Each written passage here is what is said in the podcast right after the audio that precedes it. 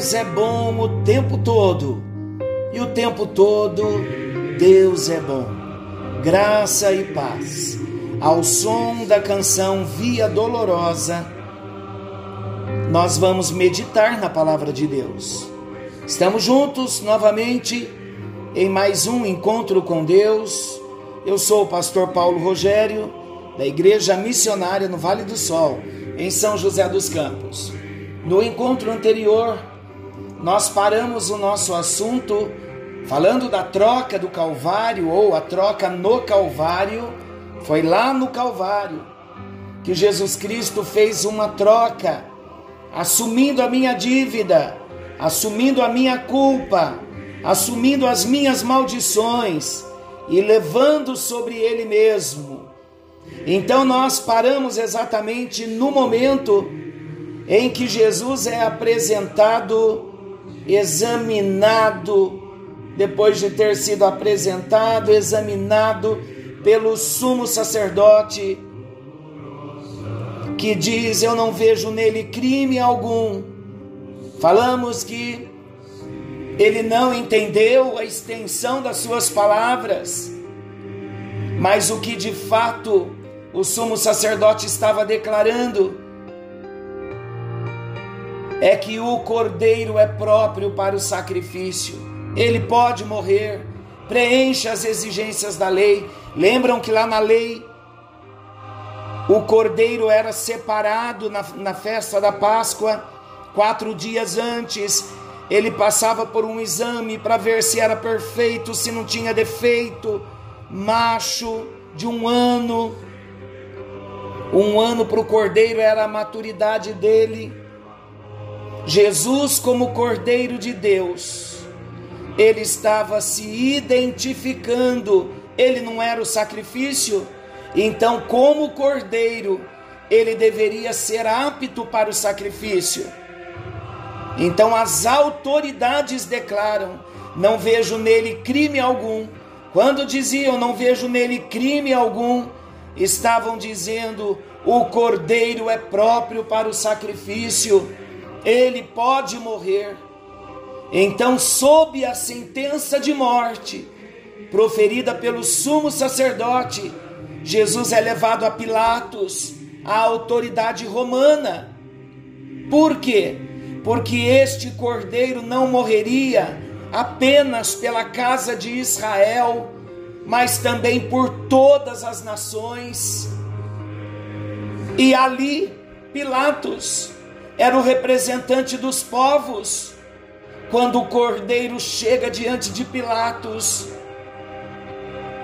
Pilatos olha para ele e diz: Eu não vejo nele crime algum, mancha alguma, defeito algum. João 18, 38. Em outras palavras, o que Pilatos estava dizendo? Pilatos estava dizendo: Este cordeiro preenche todos os requisitos, é perfeito, ele serve para o sacrifício, ele pode morrer. O cordeiro foi oferecido pelos ingratos, o cordeiro foi oferecido pelos maus. Judas, que o conhece muito bem, chega ao templo, atira as moedas que ele recebera pela sua vida, e ele proclama: sangue inocente, trair o sangue inocente. Mateus 27, 4. Sabe o que Judas estava dizendo? O sangue desse cordeiro é próprio para o sacrifício, não há defeito, não há mancha, não há culpa nele, ele pode morrer. Jesus então rumo ao Calvário. Ah, queridos, esse Jesus que vai caminhando rumo ao Calvário, esse Jesus vai carregando sobre si a cruz. Esse que carrega nos seus ombros a cruz não é outro, senão eu, senão o meu pecado, a minha maldição. Aquela cruz era minha e ele vai morrer porque assumiu o meu lugar. Todo o meu pecado, toda a minha maldição, toda a minha condenação e morte caíram sobre ele. Ali então na cruz se cumpre a profecia de Isaías, capítulo 53, versículos 4 ao 6. Verdadeiramente ele tomou sobre si as nossas enfermidades e as nossas dores levou sobre si. Ele foi ferido por causa das nossas transgressões. Ele foi moído por causa das nossas iniquidades. E o castigo que nos traz a paz estava sobre ele, e pelas suas pisaduras fomos sarados. O Senhor, Yahvé, fez cair sobre ele a iniquidade de nós todos. E quando nosso Salvador Jesus, quando ele está no Calvário, suspenso entre os céus e a terra, o Pai olha, quem está ali? Não é o seu filho, o santo, o puro, o imaculado, quem está ali? Ali está o pecado lançado sobre o filho Ali está a maldição lançada sobre o filho Jesus. Quem estava ali? Eu estava ali na cruz. Eu, pecador. Você, nós. As trevas descem sobre a terra. O pai lhe volta as costas e ele grita: Eli, Eli, lama sabachthani, que quer dizer: Deus meu, Deus meu, por que me desamparaste? Por seis horas o cordeiro está suspenso, ele é o sacrifício, ele é o sacrifício que está sendo queimado no altar, ele é o cordeiro que assumiu o meu lugar. É o meu pecado que está sendo apagado naquela cruz. É a minha maldade, é a minha maldição, é a minha condenação, é a minha morte. Ali na cruz, das nove da manhã às três horas da tarde, vai chegando o fim das seis horas, o sacrifício está sendo consumado Ouve-se então um grande brado: está consumado. Pai, nas tuas mãos eu entrego o meu espírito. O que está acontecendo ali na cruz, às três horas da tarde, podia levar até sete dias para alguém morrer na cruz.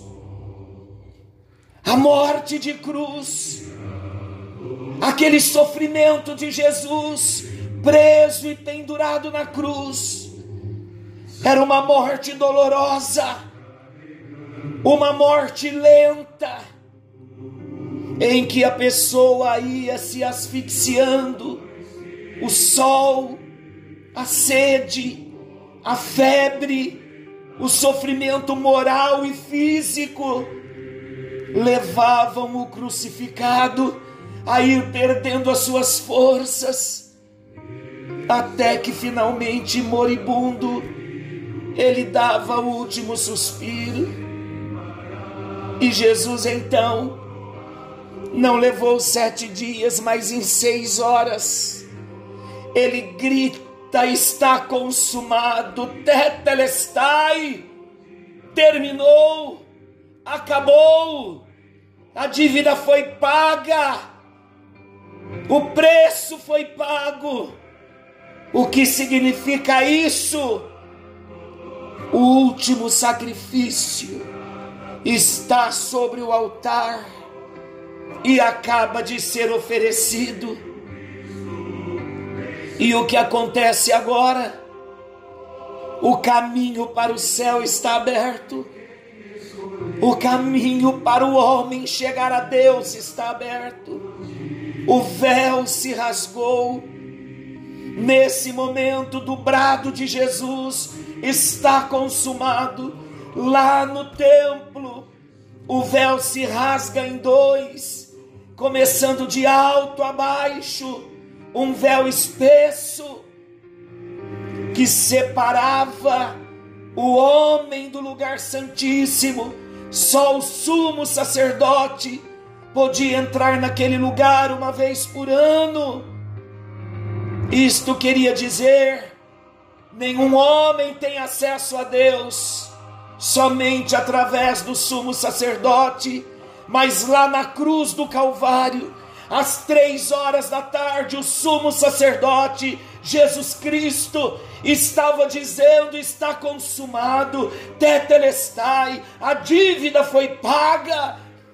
O véu que impedia os homens comuns e mortais, até mesmo os sacerdotes, de entrarem no lugar da habitação, de presenciarem a Shekinah, a glória de Deus.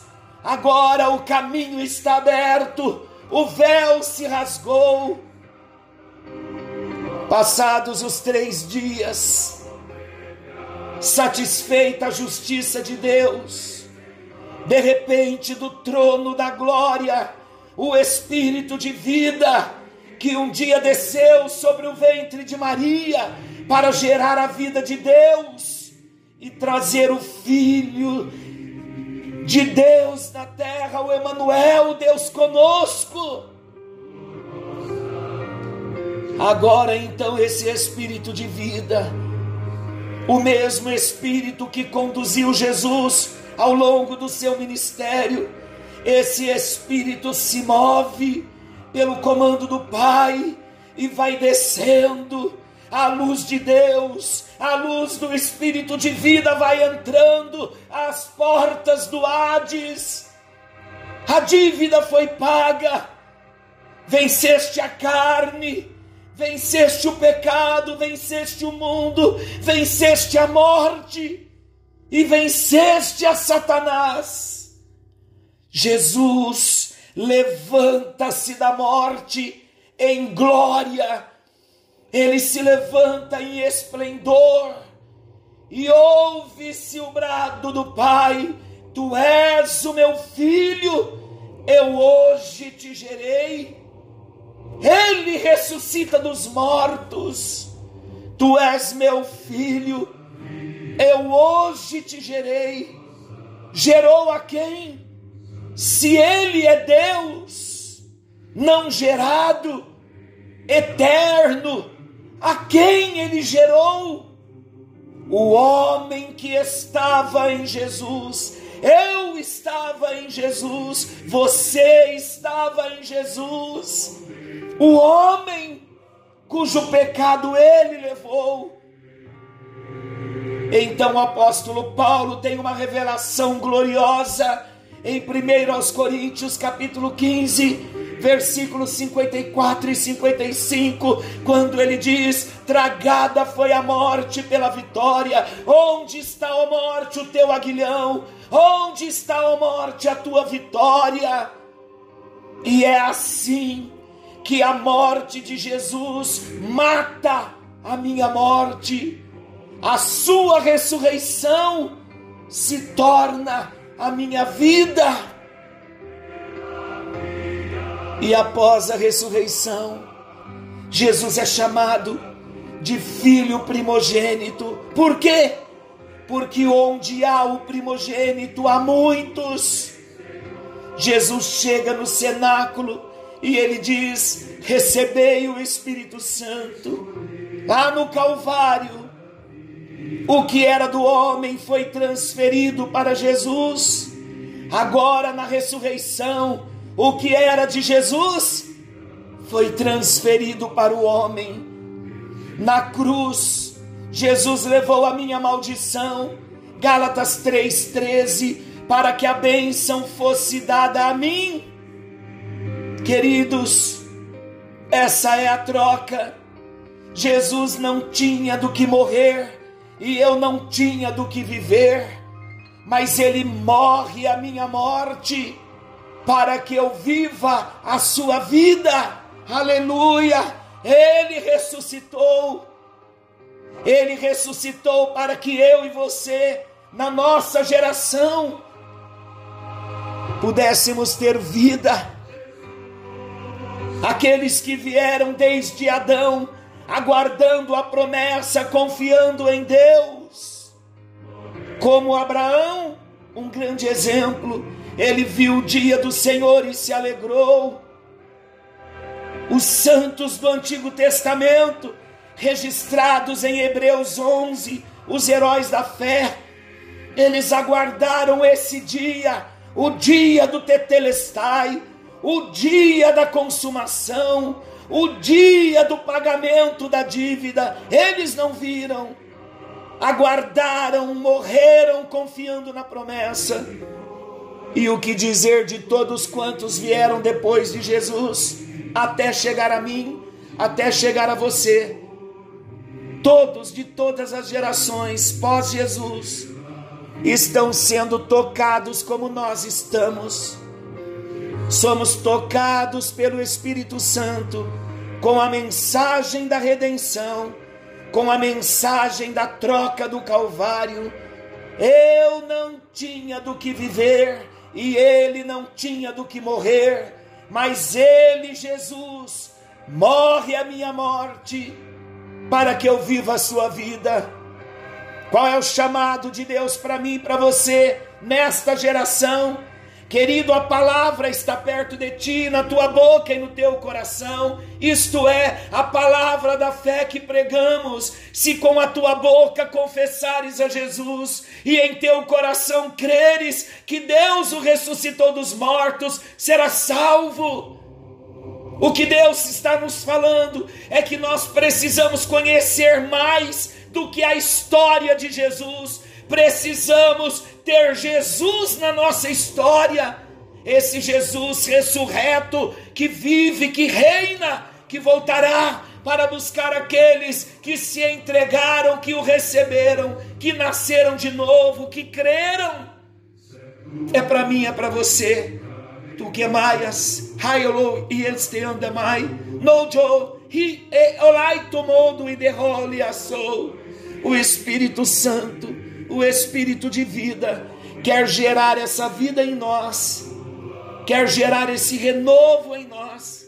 Hoje é sábado, hoje é sábado, como disse o pastor Lisânias, naquela devocional, naquele vídeo que eu enviei.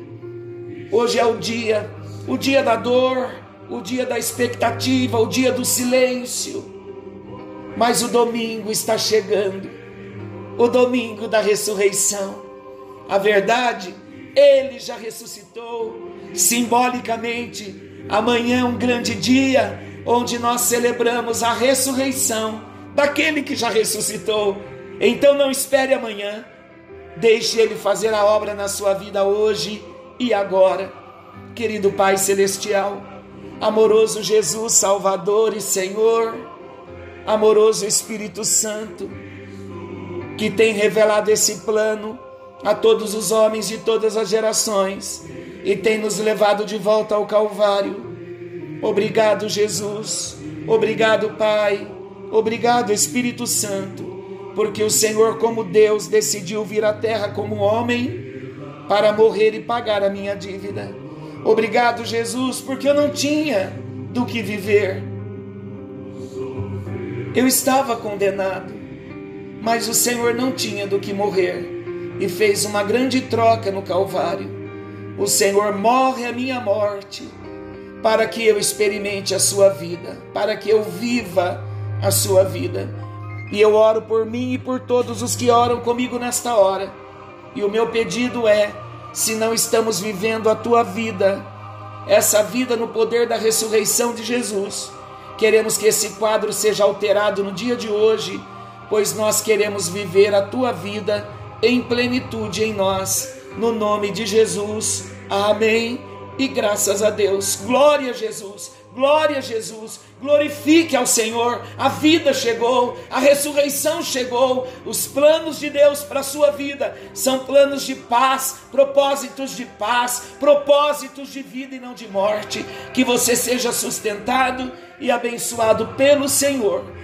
E no dia de amanhã, nesse mesmo horário, teremos o reencontro com o Gabriel e logo mais na segunda-feira, às 21 horas, nós voltamos com o encontro com Deus. Forte abraço, Deus os abençoe, fiquem com Deus. Ele foi quem escolheu